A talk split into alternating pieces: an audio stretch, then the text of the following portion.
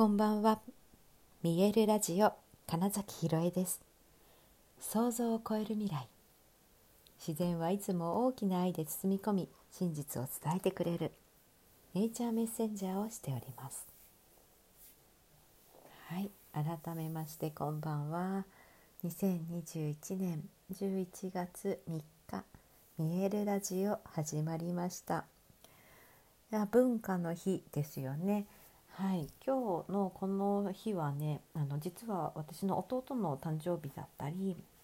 ね母方の祖母おばあちゃんの誕生日だったりして、うん、なんか自分にとっては結構その覚えやすいというかこの日はこういう日だお休みだみたいなのが 珍しく刻まれている日なので、まあ、朝はねあの弟にメールをしたりしつつ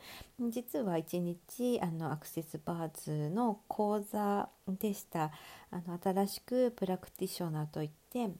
その施術ができるようになる。うん、ための講座今日お二人受けてくださったんですけれどもねで、えー、っと場所をお借りしてその移動中にですね私初めて「えー、鬼滅の刃」を見まして。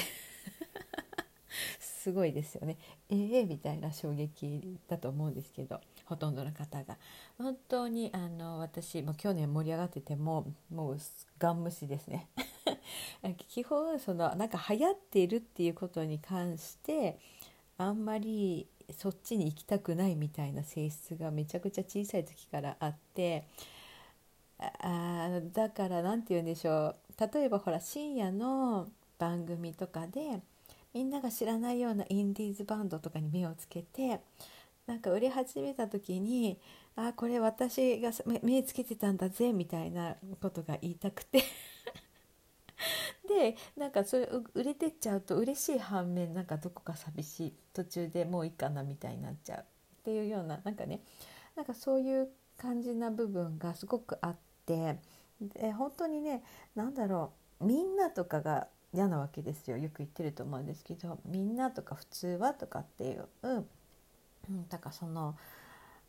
うん常識でしょみたいなね。だからそういう多くの人々がっていうところが、うん、私はあの本当ピンとこないというかむしろちょっとあんま好きではない感覚で、うん、できるだけ珍しいというか、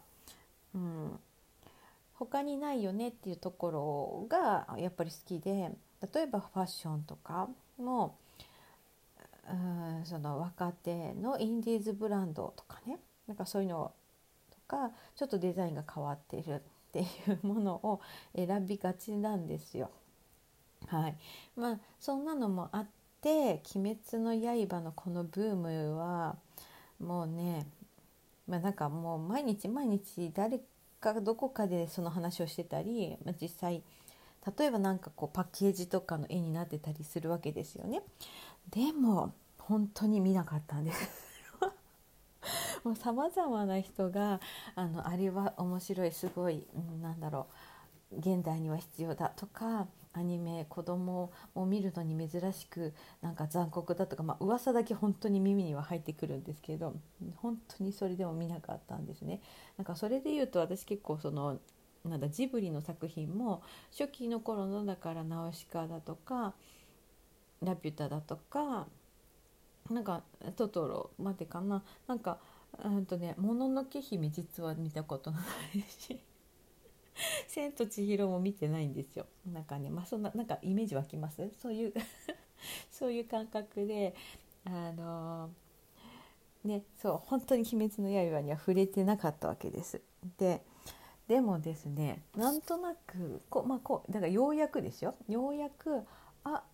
見てもいいかなって思ったんですよ。なんかあそ多分、うん、みんなが見てるけれども私は私のだって視点見方があるじゃんっていうところになってだったら、まあ、まずは見てみてそれで、まあ、好きでもなかったらやめればいいしむしろだから他の人が言ってるのと違う感想を持つかもしれないなみたいなのもあってで、まあ、今日ねちょっとねあそういえばそんなこと私言ってたぞみたいなことを思い出し移動の時間もあったのでそこでまず本当第1話。無限列車の第1話ってやつを、まあ、見たわけです。で私のまず一番の衝撃はですねあの煉獄さんが男だったってこと ことなんですけど。そんなの常識じゃんぐらい皆さんこれ聞いたら思ってると思うんですけどね。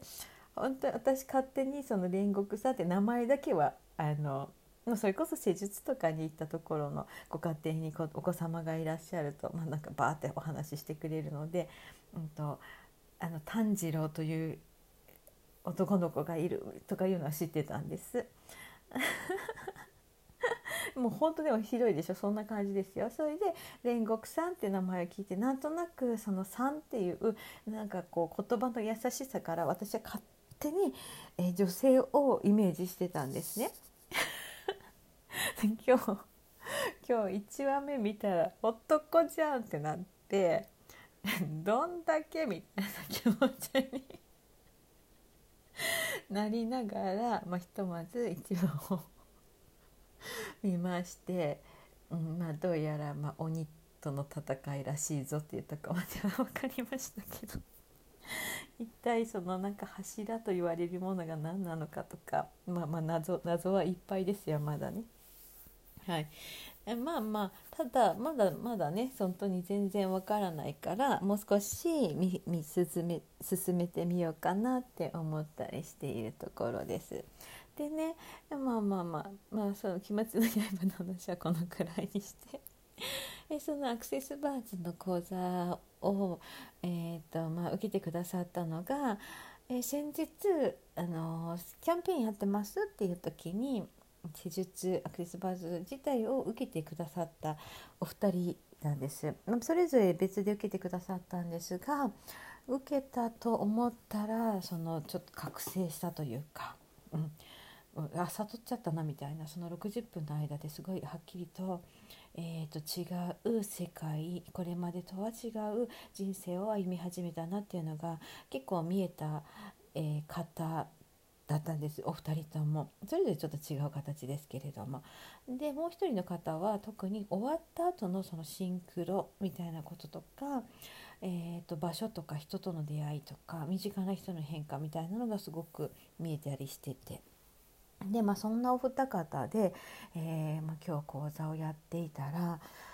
最初で座学なんですね。でその間だけでもう結構そのエネルギーが動いてですね。えー、午後実際のその施術っていう時にこう横になった時点でもうねあいつもと体が違うのが分かりますっていうぐらい、まあ、そういう意味でとてもあの受け取るのが上手なうん、器が大きいというんでしょうかねであと素直さがすごく、うん、あるお二人だったなって思っていてもうその子座学の中だけで変わったエネルギーというものをちゃんと受け取ってでしかもそれをねすぐにそうやって出してくださるあなんか違うとかこんな風に感じるとか。うんで、えーと、とその施術してる時もその受け取る側、えー、受けてる人のギフトのを受ける受け取る練習だって言われてるんですけどアクセスバーズってやる側がどうのっていうんじゃなくてでその感覚をすごく受け取った上で、えーと、そのセッションする側施術する側というものも体験していただいてなんかねその1回ごとにもうどんどんと。うん、軽くなっていくのが分かるし一緒にいるだから私もそこでエネルギーを感じてるのでとても影響されていて、まあ、どんどんとすごくクリアリングされていくのがめちゃくちゃ分かったんです。しかも私昨日にほらアクセスバーツ受けてるじゃないですか。だからなんかね今日はこれはうーんしっかりとグラウンディングしとかないとちょっと宇宙行っちゃうぞみたいな感覚がありながら、まあ、そこにいられたことに、まあ、すごいこうなんだろう奇跡を感じたというか。でそのやって受けてくださってるねお二人がこれはすごいこれはやばいみたいな。あの私より年上の方々なのにもうなんかそういう言葉でしか感想が言えなくなる。あのちょっと言語能力がむしろ落ちちゃう。あのねいい意味でだから 思考がちゃんと止まっちゃうのでもうなんか単純な感想感覚でしか表現できないみたいな風に、えー、なってらっしゃったのが、まあ、それがまあ素敵だなって思いましたし。でなんかもうこのままがいいなってはっきり終わった時の感覚でもう何も考えたくないみたいな 世界すごいその心もなぎの状態だっておっしゃってたりしてあまあなんかすごく良い講座が、うん、体験できた一緒にその時間を、えー、過ごせたっていうことがもう本当ありがたいなって思った、一日だったんですよ。はい、なのでやっぱり私がその言っている、えーと、こその人が持っているその人にしかないものというものをとにかく大事にして自分で自分を整えて自分を満たしてそのことによって、うん、この宇宙世界に貢献していくっていう人がやっぱりどんどん増えたらいいなっていうものがこの、まあ、アクセスバーズの講座にはとても含まれているなっていうのもまた再確認できて、うん、本当に、うん、楽しい講座をすることができました。もっとね受けてくれる人がいるといいな楽しみです。はいということで。えー、本日もご視聴くださりありがとうございました。2021年11月3日見えるラジオ金崎ひろえでした。おやすみなさい。